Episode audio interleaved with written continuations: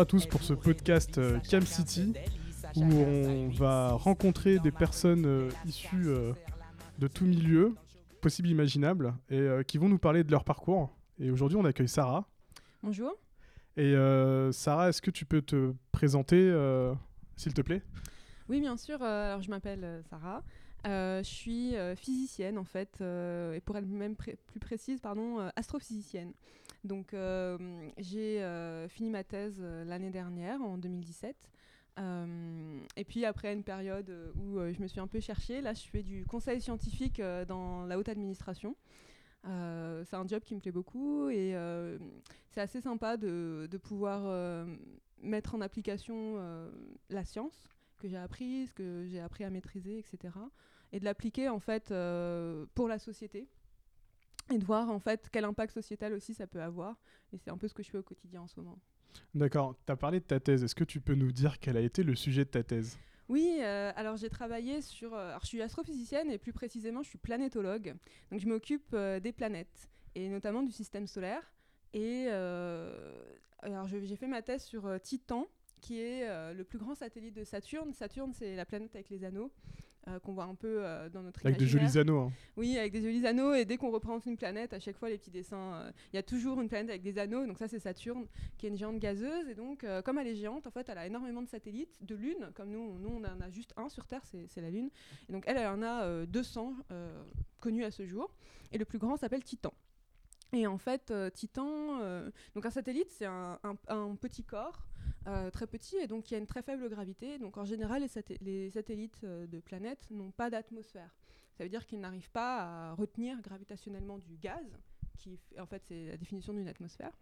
Euh, mais sur Titan, surprise, l'atmosphère, elle monte, elle est, il y a une atmosphère déjà, et elle monte à 1500 km d'altitude. Ça veut dire que l'influence gravitationnelle de Titan sur le gaz monte jusqu'à 1500 km d'altitude. Pour vous donner euh, un exemple, une échelle, sur Terre, euh, l'atmosphère, elle monte à 100 km. Et c'est une euh, vraie planète.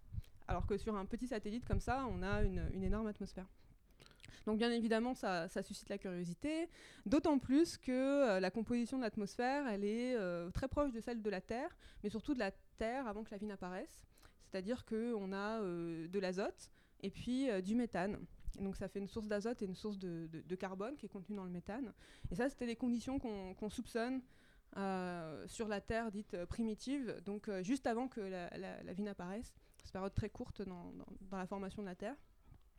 Et donc on se dit que bah, on peut pas remonter dans le temps euh, pour euh, comprendre comment la vie a pu apparaître, comment les premières bactéries sur Terre ont pu apparaître, mais on peut regarder Titan et ça devient une sorte de laboratoire un peu naturel pour euh, Oui, en fait, à regarder Titan aujourd'hui, c'est comme la Terre il y a des milliards d'années. Exactement, il y a, il y a- il y a 4 milliards d'années pour être précise. Euh, donc on essaie de comprendre euh, quelle est la physico-chimie dans l'atmosphère euh, pour voir en fait est-ce que sur, dans l'atmosphère de Titan euh, il, peut y avoir production de molécules dites euh, organiques donc qui ont une influence dans les conditions d'apparition de la vie. Et la réponse est oui.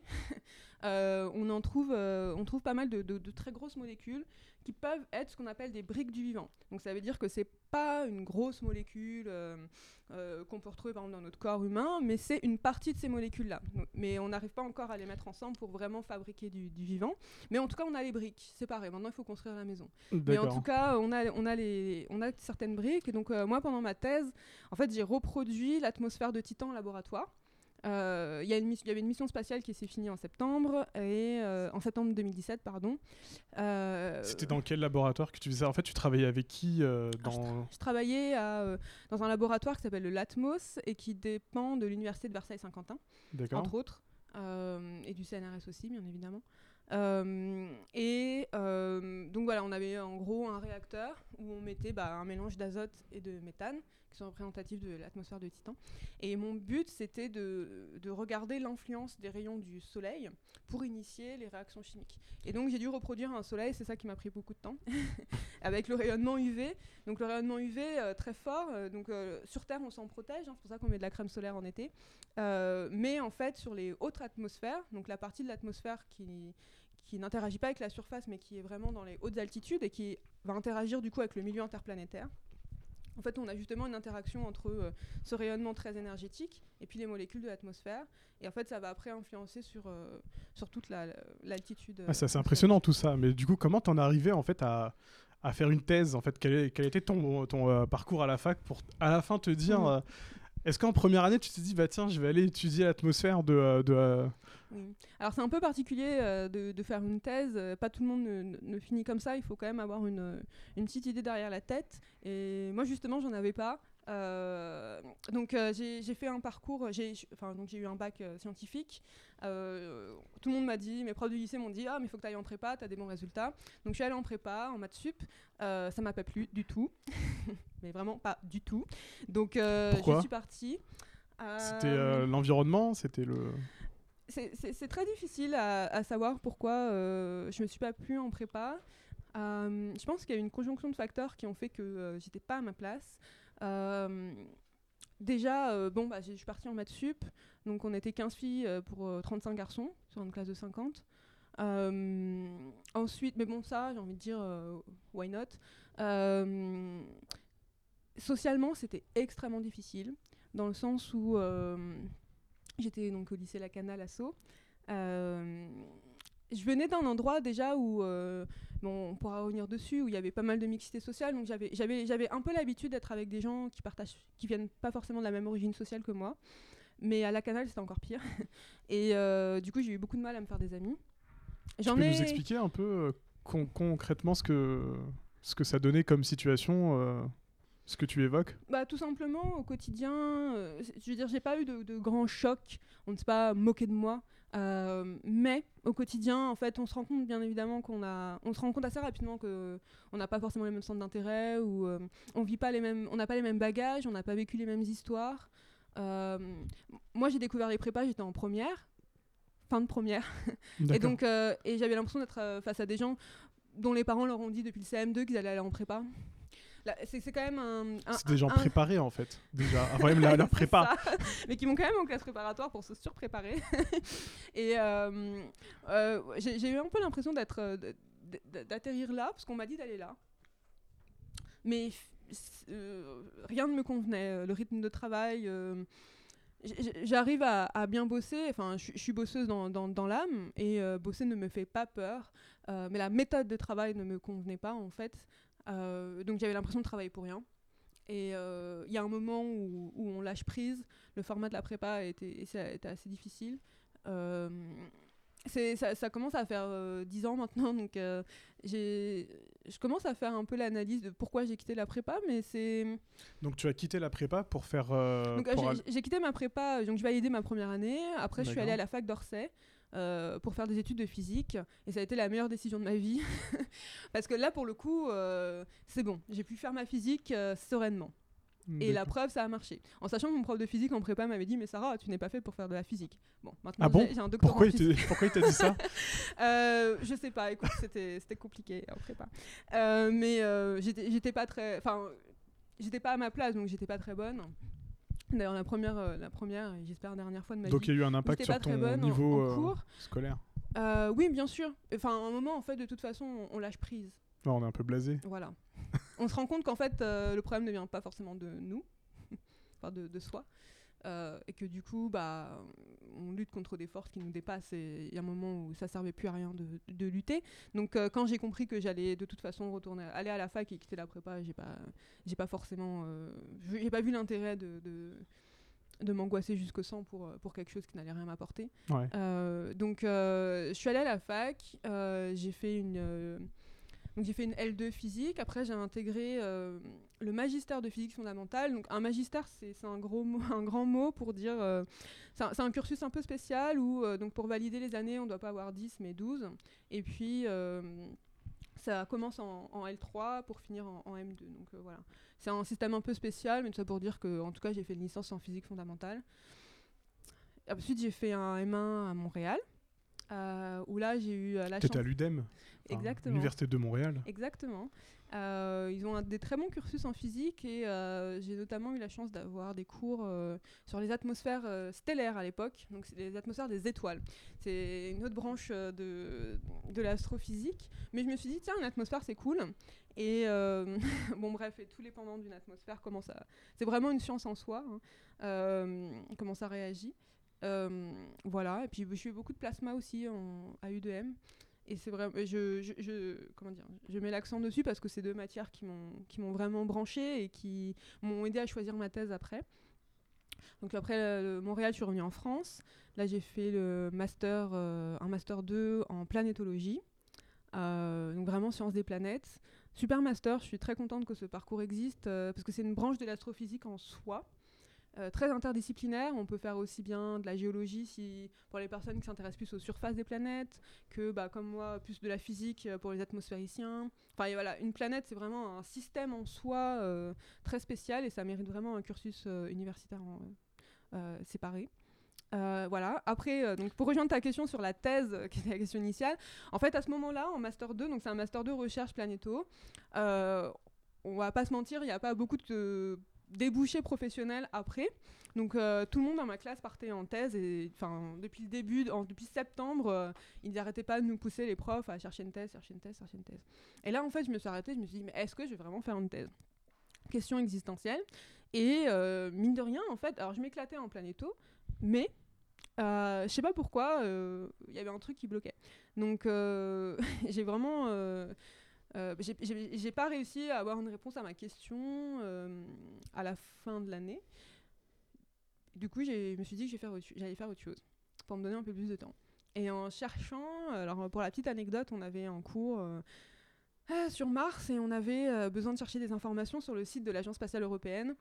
Et euh, bon, bah, on faisait un rapport, je m'ennuyais un peu, enfin j'en avais un peu assez d'être sur ce rapport. Donc je me suis perdue Comme un peu tout le monde chez les caméléons au bout d'un moment. moment Et euh, à ce moment-là, euh, donc je me suis dit, tiens, j'allais voir le site de l'ESA. Et là, je suis tombée sur la section euh, recrutement, carrière. D'accord. Et j'ai vu en fait qu'ils avaient un programme qui s'appelle en anglais YGT, donc c'est pour Young Graduate Trainee qui a un programme spécial de recrutement pour les jeunes qui sortent de leur master et ça leur donne une première impulsion dans l'industrie spatiale. et je me suis, ah, je me suis dit, ah, c'est trop bien ça, pourquoi pas euh, j'ai candidaté et quelques mois après, euh, je déménageais aux Pays-Bas pour euh, être un an à l'Agence spatiale européenne sur leur site technique, les STEC, dans une toute petite ville des Pays-Bas, à 60 km d'Amsterdam.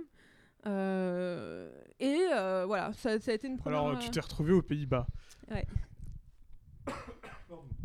Alors, du coup, explique. Enfin, du coup, as, tu as commencé à faire de la, de la recherche. D'ailleurs, tu parlais quand tu étais en prépa euh, d'un choc de culture, entre guillemets, mm. euh, avec tes, euh, tes, camarades de classe. Et là, est-ce que tu as retrouvé ça ou pas Ou c'était plus serein? Quelle était l'ambiance? Parce qu'il y a beaucoup d'hommes, des trentenaires en général, dans les blancs, hommes.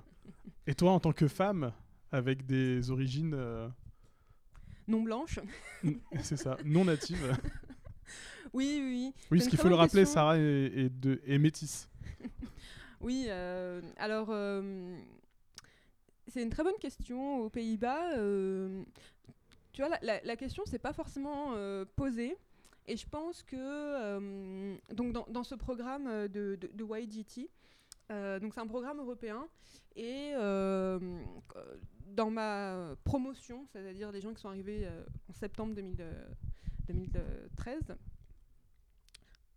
on a eu suffisamment de profils différents pour que euh, j'arrive à, trouver ma place avec certaines personnes.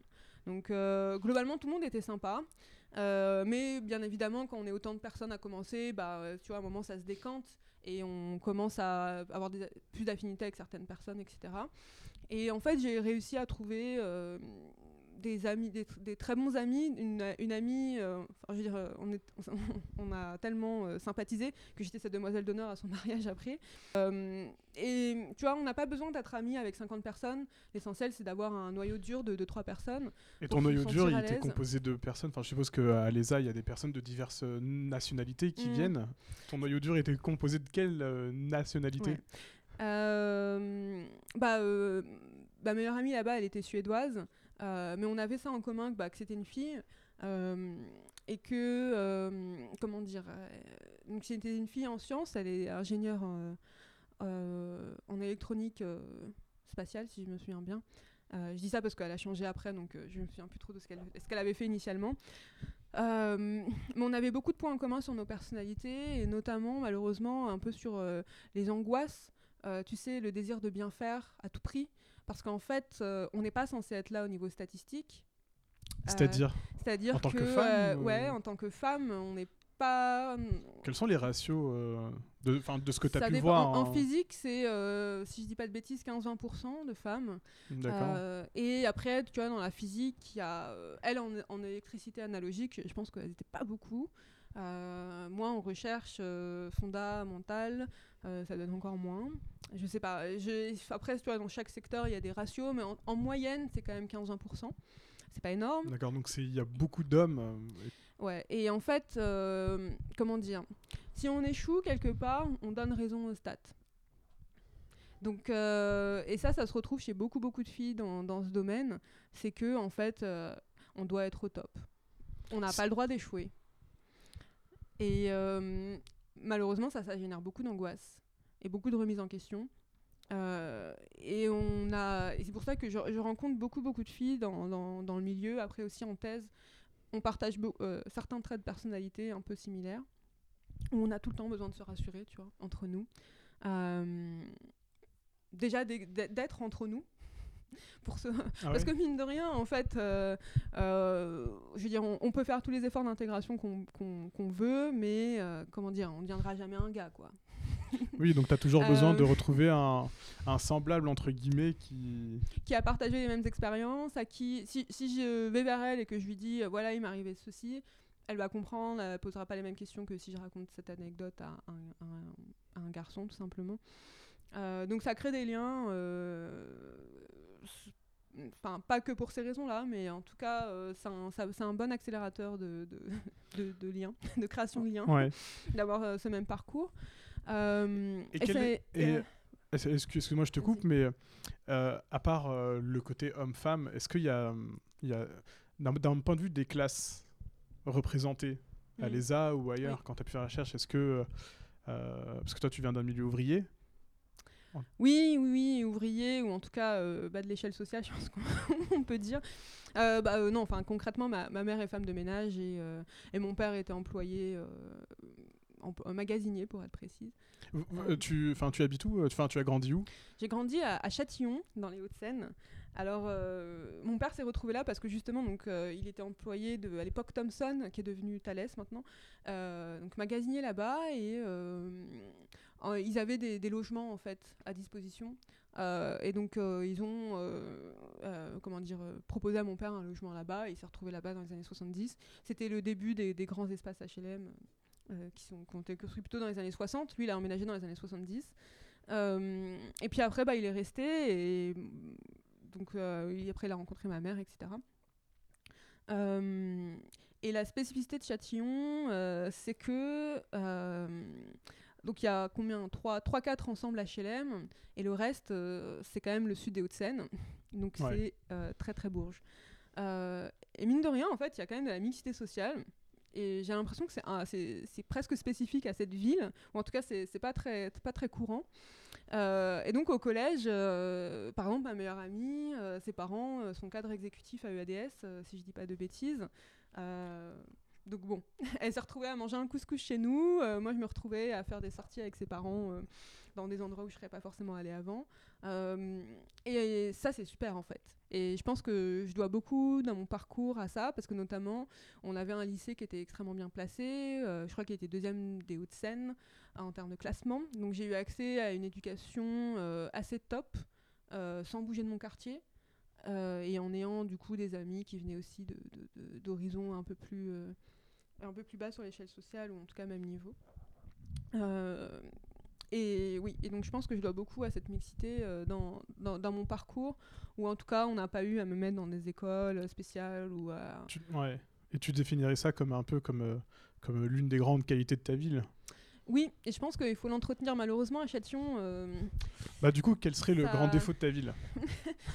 bah, Châtillon Grand ou petit, euh, hein, mais- a beaucoup changé euh, depuis, euh, je trouve en tout cas, j'y retourne de temps- donc je n'habite plus à Châtillon mais euh, depuis, depuis quelques années, mais j'y retourne euh, pour aller voir mes parents notamment.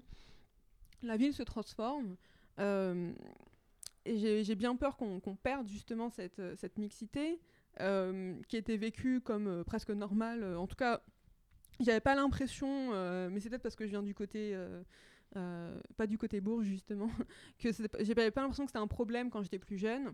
Et là, en fait, ils ont une politique de construction de la ville euh, intense, voire euh, complètement débridée. Et ils construisent bien évidemment pas des logements sociaux, ils construisent des résidences avec vente de logements top, tu vois ce que je veux dire, ou des maisons, etc. Ce qui attire quand même ce qu'on peut appeler des bobos, ou en tout cas des jeunes trentenaires cadres, c'est- voilà, qui veulent le meilleur pour leurs enfants, mais ça veut dire en général euh, qu'ils ne veulent pas de mixité sociale. Euh, et à côté de ça, les grands ensembles HLM, eux, ne bougent pas.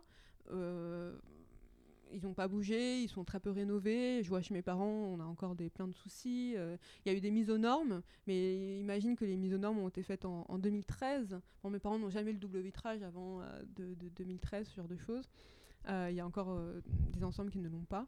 Euh, et donc la fracture, les inégalités se creusent encore plus. Et euh, c'est- dommage. C'est dommage, mais bon. euh, Et du où, où est- où est-ce que tu habites aujourd'hui? Que J'habite à Maison Alfort aujourd'hui. à, Maison Alfort, Ouais. qui, euh, du coup, elle est comment cette ville par rapport à, à Ah. là où tu habitais euh? Alors je la connais, je la connais pas aussi bien que, que Châtillon, dans le sens bon déjà ça fait que, que 9 mois que j'habite là-bas. Et euh, pour l'instant, euh, en tout cas de mon point de vue, euh, bah, je travaille sur Paris. Donc euh, je rentre le soir à Maison Alfort, euh, je fais un peu mes courses là-bas, mais euh, je veux dire, je, bénéf- je, je- je profite un peu des services de la ville. On va de temps en temps à la bibliothèque, on va faire nos courses au marché, ce genre de choses. Mais comment dire, c'est pas comme Châtillon que j'ai, comment dire, parcouru de, long, large travers. Exactement, depuis, depuis tout bébé, quoi. Donc, euh, je j'ai pas, j'ai pas de retour très précis sur euh, Maison Alfort, mais je pense que c'est un petit peu le même schéma qu'à Châtillon. euh, mais par contre, euh, géographiquement, là, c'est c'est très. C'est un peu plus éloigné. Ça a l'air fracturé. Enfin, en gros, il y a quand même il y a trois stations de métro à Maison Alfort. Et euh, bien évidemment, Stade Juliotte a l'air quand même un petit peu plus populaire que euh, École vétérinaire, euh, qui est au plus au, au- au nord de la ville. Donc il y a, l'air d'avoir une... une- S'il y a une fracture sociale, elle a l'air de ressortir un peu au niveau géographique, avec quand même une bonne... tu vois, c'est un peu compartimenté entre le sud de la ville plus populaire et le, le nord un peu plus cadre. Hmm. voilà. Et enfin moi j'avais, enfin il y a un truc qui m'est venu tout à l'heure en t'écoutant parler. Alors toi, tu t'es orienté vers les métiers de la recherche où tu Mm. disais que justement il y avait très peu de femmes. Aujourd'hui, que dirais-tu à une euh, collégienne ou lycéenne pour euh, pour l'inciter à faire euh, de l'astrophysique? Parce qu'à cet âge-là, je pense que la plupart des gens ne connaissent pas encore euh, la- tout ce que tu fais. Enfin, Mhm. moi-même, il y a beaucoup de choses quand je t'avais rencontré que je Ouais. connaissais absolument pas et, et j'ai eu l'occasion de visiter ton labo et c'était assez impressionnant. Alors, je pense que. Comment dire Ce qu'il faut dire aux jeunes filles, euh, on, on, on, on emploie souvent le mot inciter les jeunes filles. On a presque l'impression qu'on veut, les- forcer pour répondre à des quotas. Euh, je ne suis, suis pas totalement pour ça. En fait, moi, je dirais qu'on peut dire aux jeunes filles vous pouvez juste tout faire. Ok? On ne va pas vous pousser à faire des sciences, mais si tu veux faire des sciences, tu peux. Et. Euh, en astrophysique, c'est marrant parce qu'il y a vraiment deux populations de personnes. Il y a des gens, en général, euh, pour être honnête, euh, fils de cadre, qui rêvent des étoiles depuis qu'ils ont 9 ans, tu vois. Et qui savent depuis qu'ils ont 8 ans qu'ils veulent faire de la recherche en astrophysique et résoudre les grands mystères de l'univers. Puis il y a des gens comme moi qui ont découvert donc, les prépas en première, qui se sont retrouvés en maths sup, ils savent pas trop quoi faire. Après, j'ai fait de la physique et finalement, en fait, j'ai fait mes décisions à chaque fin d'année scolaire. Au fil de l'eau. Voilà. À chaque fin d'année, c'est, euh, tu vois, au printemps, c'est se dire ah qu'est-ce que je vais faire après, euh, où est-ce que je vais aller, et me poser des questions. Et mine de rien, euh, la démarche que j'ai eue de pas faire une thèse juste après mon master, tout le monde m'a dit ouh là là, mais t'es folle. Mais écoute, je suis pas sûre de vouloir faire une thèse. Je suis pas sûre de, pas, de vouloir faire une thèse, donc j'ai le droit d'explorer et d'aller voir un peu ailleurs. Et c'est pas un problème. La preuve, j'ai réussi à retomber sur mes pieds. Donc et ça, c'est pas un souci non plus. Je veux dire, arriver en, en fin de, au niveau du bac, voire un peu après, à la fac, euh, il faut pas hésiter à se réorienter, à chercher sa voie. C'est pas évident. Euh, Bah, surtout fois, quand on connaît pas. On- Oui, surtout quand on sait pas que les choses existent. D'où l'importance d'explorer. Euh, di- f- faut savoir faire un constat, de se dire euh, je ne connais pas, je suis pas au courant de tout ce qui existe et je suis pas au courant de comment y arriver, comment rentrer dans certaines formations, dans, dans certaines euh, filières. Euh, bah écoute, euh, il faut y aller, il faut pas hésiter par contre à candidater. Enfin, je veux dire, à l'agence spatiale européenne, euh, tout le monde m'a dit, mais t'es folle, enfin, tu t'iras jamais. je veux dire, t'as- t'as pas, c'est l'agence spatiale européenne, genre il faut Et candidater à 40 ans en ayant, voilà. Mais bon, c'est un programme spécifique pour les jeunes, mais je veux dire, on, c'est à l'échelle de l'Europe, donc on se dit, on je sais pas combien Pourquoi de pas millions de personnes en Europe, combien vont candidater et tout, et honnêtement, bah pouf, j'ai été prise. Donc euh, candidater même à des trucs de, de fou, euh, à l'ONU ou je sais pas quoi, euh, allez-y en fait. Bon après il faut quand même faire de la... Enfin logistiquement il faut, faut pouvoir... euh, pouvoir assurer, assumer. voilà. Mais en fait, ça vaut le coup, limite, d'être- précaire trois mois et se, con- se construire, en fait. Chaque expérience nous apportera quelque chose. Et, euh, et voilà, il faut, faut pas, se voilà, faut pas, faut pas se mettre des limites. Il y a les limites que la société nous impose, et puis il y a les limites qu'on se met nous-mêmes. Et ça, c'est les plus dangereuses, vraiment. Euh, si on a envie de faire un truc même, même fou, euh, je sais pas moi, être prof de, salsa à Cuba pendant deux mois, bah écoute, vas-y, t'apprendras l'espagnol, tu vois. Enfin, je veux dire, euh, on, peut toujours euh, faire, des choses si on a envie de les faire. Et puis, euh, voilà. Et je dirais juste, par contre, parce que ça me tient à cœur, parce que je l'ai- je l'ai vécu, euh, c'est pas facile quand on vient de, quand on n'a pas les moyens, euh, qu'on vient d'une, qu'on a une origine sociale un peu, un peu défavorisée. Euh, c'est c'est vraiment des combats, vraiment quotidiens, pratiquement. euh, voilà, chaque décision, il faut penser à qui va payer, comment on va faire ça, est-ce que je peux faire ça, blablabla. Euh, et je voudrais juste dire qu'il faut faire attention à sa santé. Euh, c'est beaucoup d'angoisse. Et je dis ça parce que je l'ai vécu, en fait. Euh, on fonce, ça ajoute une charge mentale euh, Exactement. en, plus, en, en plus, quoi. C'est- C'est c'est be- c'est beaucoup d'angoisse, voilà, c'est ça. Ça. Ça rejoint un peu tout ce que je disais? Euh, il, faut, euh, il faut se battre pour tout, il faut toujours se justifier, il faut toujours être au top, parce qu'on n'est pas censé être là, et que quelque part, il faut justifier notre présence euh, dans les formations, dans les cursus, etc. En tant que femme ou en tant que non-fille de cadre, je ne sais pas comment dire la chose. Euh, et euh, on peut avoir tendance à développer des angoisses. Je dis ça parce qu'en fait, j'ai rencontré pas mal de, quelques personnes dans le même cas, et on partage un peu tous ce- ce- cette caractéristique-là. Et donc c'est bien de foncer et de faire plein plein de trucs. C'est aussi bien d'avoir des soupapes pour pour souffler à côté et, et prendre soin de sa santé. euh. Et quand tu parles de, de, de soupape, je suppose que tu parles un peu de séries, de films, d'autres activités. Oui, Est-ce que tu peux nous dire un peu euh, quels sont tes goûts en matière de, en matière de Euh, musique? Ah, en matière de musique, euh, Pour j'aime- commencer, ouais. J'aime bien écouter tout, écoute euh, en, en musique. Ouais. Euh, bah, mes parents écoutent. ma mère est oranaise, donc elle écoute du rail, malheureusement. Malheureusement. euh, mais mon père, par exemple, écoute de la musique charby euh, traditionnelle. Euh, et mine de rien, j'ai grandi avec ça. Et à un moment, quand on est petit, on subit un peu ça. Puis on est là, ah, je vais pas mettre euh, Skyrock à la place. Puis en fait, quand on grandit, on se dit, en fait, c'est joli et tout, ça peut être sympa. Euh, J'écoute beaucoup de rock aussi. J'aime bien aller à des concerts, justement. Enfin, j'allais en tout cas dans, dans ma jeunesse. Dans ta concerts. jeunesse. T'es allé voir Mine de rien, maintenant j'ai l'argent, mais j'ai plus le temps d'y aller. Alors qu'avant j'avais pas d'argent, mais j'avais le temps, donc j'y allais quand même. Euh, J'aime beaucoup, mais par contre, euh, ma soupape euh, pour, pendant mes études, c'était la danse. J'ai fait beaucoup de danse quand j'étais plus jeune. J'ai commencé par de la classique. J'avais beaucoup in- insisté auprès de mon père pour faire de la danse classique. Parce que justement, mixité sociale, mes copines à l'école euh, primaire faisaient de la danse classique. Et fait euh, et du coup, bah, j'ai lutté, je pense, six mois auprès de mon père pour euh, le- lui le, le convaincre, déjà lui expliquer ce que c'était, et puis le, le convaincre de, de- de me laisser faire de la danse classique. Euh, et j'ai j'étais- enfin, voilà, j'ai insisté, et finalement il m'a dit ok, d'accord, vas-y. Euh, donc, euh, Ouais, tu l'as eu à l'usure. Ouais, exactement. Mais comme beaucoup de choses. Pareil, enfin, je veux dire, quand j'étais. euh, on est quand même un peu traditionnel dans la famille. hein, tu sais, quand je lui ai annoncé euh, que j'allais déménager à Montréal, et puis euh, après aux Pays-Bas, euh, un an après en plus. Bon, au d'un moment, il avait compris que, que, que j'avais. que j'avais- Il a abandonné. Voilà, c'est ça. Ça à rien de me mettre des barrières. Non, et puis il comprenait bien en fait que, Que c'était important que pour toi. important pour ma carrière. euh, donc mes parents, ils ont, ils ont dû quitter l'école euh, euh, très tôt quand ils étaient jeunes pour assumer leur famille, etc. Et euh, s'il y a bien une chose aussi qui est très très importante, c'est qu'ils ont compris l'importance de l'éducation. Donc à la maison, on n'avait pas beaucoup d'argent vraiment, hein, mais euh, si on demandait un bouquin ou quoi que ce soit, euh, Il était là. Il était là, exactement. Et par contre, mon père était assez sévère sur les bonnes notes, etc.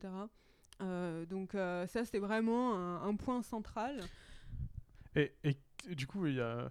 quel a été le ressenti de tes parents le jour où, euh, où on t'a remis ton diplôme de thèse Enfin, ça, c'est un diplôme à la fin qu'on a. C'est une... Ouais. quand ouais, ouais. t'es sacré tant que puis, docteur. euh, alors c'est marrant parce que sur le fond et la forme, en fait, euh, donc il y a, y a- il y a le grade de docteur et puis euh, à ce stade-là, en fait, c'est très formel. Donc on a Mhm. une soutenance de thèse avec un jury et c'est ouvert au public, donc les parents sont dans l'assemblée. Et donc à la fin, donc on présente sa thèse, ensuite le jury délibère dans une pièce et après ils reviennent solennellement ils disent voilà, nous vous décernons officiellement le, titre de docteur en, astrophysique, etc.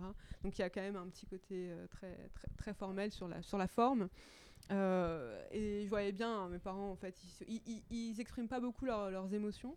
Euh, mais là, ils, ils étaient très, très, très fiers. Ça se voyait vraiment dans, dans, dans leurs yeux. Euh, C'est le diplôme suprême aussi pour, euh, pour les parents. euh. oui, oui, oui. Et, mais même en, en Algérie, en fait, dans, dans, ma famille, ils ont regardé sur Internet et tout. Et aussi, c'était c'était une très grande fierté pour eux aussi. Je pense que je suis la première de la famille à avoir un, un doctorat. Et, euh, je pense que oui, oui, bien sûr, c'est- une très grande fierté dans toute ma famille, en France ou, ou en Algérie. Euh, voilà. Bah écoute, euh, je pense que c'est sur ces mots qu'on va, qu'on va te, te remercier d'être, euh, venu à Sarcelles. Merci à vous. euh, Et euh, puis bonne continuation pour la suite. hein, euh, Merci. Et, puis on- et j'espère euh, avoir de tes nouvelles pro- prochainement. En tout cas, nous vous remercions de nous avoir écoutés euh, pour ce premier podcast des Cam City. Au revoir.